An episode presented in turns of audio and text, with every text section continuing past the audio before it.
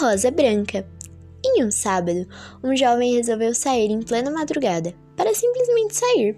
Ele não estava contente com a sua casa nem com a sua família. Ele caminhava, caminhou tanto que se cansou e se sentou no meio das calçadas. Aquela rua estava muito escuro e muito frio. Ele observou uma rosa branca no fim da rua, o que lhe chamou muita atenção, pois estava escuro e a rosa se destacava. Logo curioso foi pegar a rosa branca e achou ela linda. Por azar, o seu um bandido, a solta, estava com estava às suas vistas.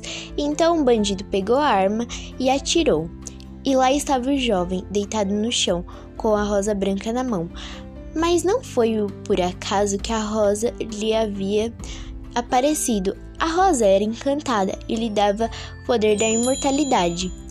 Mas, por castigo, ele teve sido uma pessoa má com seus pais, o jovem virou um morto-vivo que vive apenas nas roseiras do, da, do rosa branca, carregando assim a maldição da rosa branca.